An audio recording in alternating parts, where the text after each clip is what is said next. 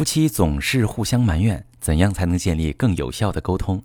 你好，这里是中国女性情感指南，我是许川，用心理学带你找到幸福的方向。遇到感情问题，直接点我头像发私信向我提问吧。收到这么一条提问，一位女士问：如何减少婚姻中的互相埋怨？好朋友们，想要减少婚姻中的互相埋怨，我们需要理清楚埋怨是怎么来的。那我有一位来访者，她和老公日常最常出现的对话形式是这样的。大家可以感受一下，你怎么一回家就刷手机？你都不想跟我说说话吗？你还说我？我昨天晚上想跟你亲热一下，你不一样推三阻四。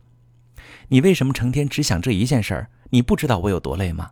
好，你累，那我现在也挺累，我刷手机歇会儿，有问题吗？这就是非常典型的互相埋怨。我们不难发现，他们俩用的都是反问句。反问句的句式有一个特点。就是发问者是带着答案提问的，比如在第一句话中，妻子内心的答案是“老公不想跟我说话”，带着预设好的答案去提问，这个问句就会传递出一种指责的意味。你应该陪我说说话，但你没做到。这句话里隐含的态度是你欠我的，你不是合格的老公。我们可以设想一下，如果有人对我们说的话中含有否定和指控的意味，我们会如何回应？我们首先会觉得自己受到了攻击，面对攻击，我们的本能就是防御和反击。因为夫妻之间对彼此太过熟悉，所以最容易采取的防御和反击措施，往往是指出对方让自己不满的方面，以“你还说我，你也没好到哪里去”的形式回应。那么这场对话再进行下去，绝不会朝着有建设性意义的方向发展。他一定会是互相攻击的唇枪舌战。一旦夫妻俩开始习惯用埋怨的口吻说话，夫妻的关系就会越变越糟，因为这种交流形式无法解决任何问题，还传递了消极情绪和压力感。所以说，想要减少婚姻中的互相埋怨，最有效的方式就是在开口交流之前，想一想自己的需求以及自己想要解决什么问题。并做好聆听对方感受的心理准备。还拿上面这段话举例，你怎么一回家就刷手机？你都不想跟我说说话吗？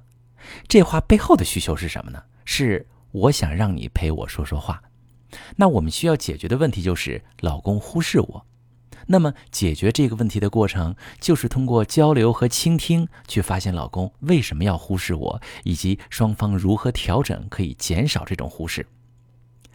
明确了沟通的目的之后，我们可以用描述事实加表达感受加阐明需求的方式开启交流。比如，老公，你最近每天下班回家之后喜欢默默刷手机，这让我觉得挺失落。要是你能经常陪我说说话，我的心情会好很多。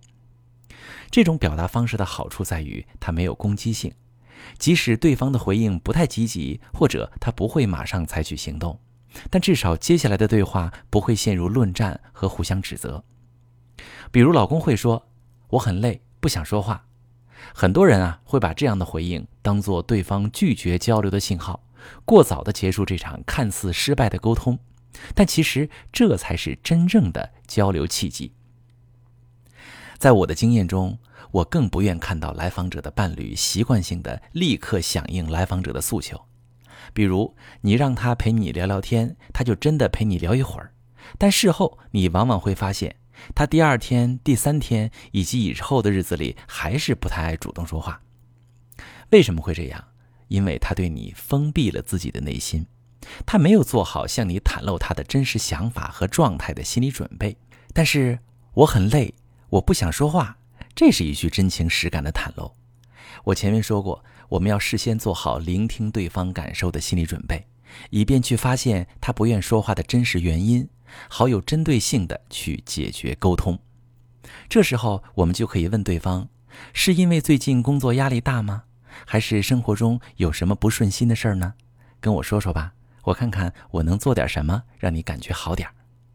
这样的表达方式会把你的角色由需求的索取者变成需求的提供者。这会很容易帮助你和伴侣顺利进入到沟通状态，因为你释放掉了对方的沟通压力。当然，在沟通的过程中，你仍然可以表达自己的诉求，比如老公说最近夫妻生活总被拒绝，自己觉得生活刻板压抑，干什么都提不起兴趣。你也可以对老公说：“那如果你能分担某项家务，我就不会那么累，咱们俩就会有更多的亲密互动。”这样的沟通既能解决具体问题，又避免了消极情绪碰撞导致的感情消磨，夫妻间的互动和交流就会形成良性循环。但如果一直以埋怨的方式表达自己的需求和不满，夫妻双方就会一直停在糟糕的相处状态中，所有的问题都得不到解决，婚姻关系不但得不到成长，还会积累隔阂，不断恶化。最终出现关系冰冻或者婚外情等更加严重的婚姻危机。如果正在收听节目的你需要更多针对你情况的沟通技巧，或者你和老公已经发展到不能敞开心扉、袒露自己的真实想法和需求的状态，把你的情况发私信详细跟我说说，我来帮你解决。我是许川。如果你正在经历感情问题、婚姻危机，可以点我的头像，把你的问题发私信告诉我，我来帮你解决。如果你的朋友有感情问题、婚姻危机，把我的节目发给他，我们一起帮助他。喜欢我的节目就订阅我、关注我，我们一起做更好的自己。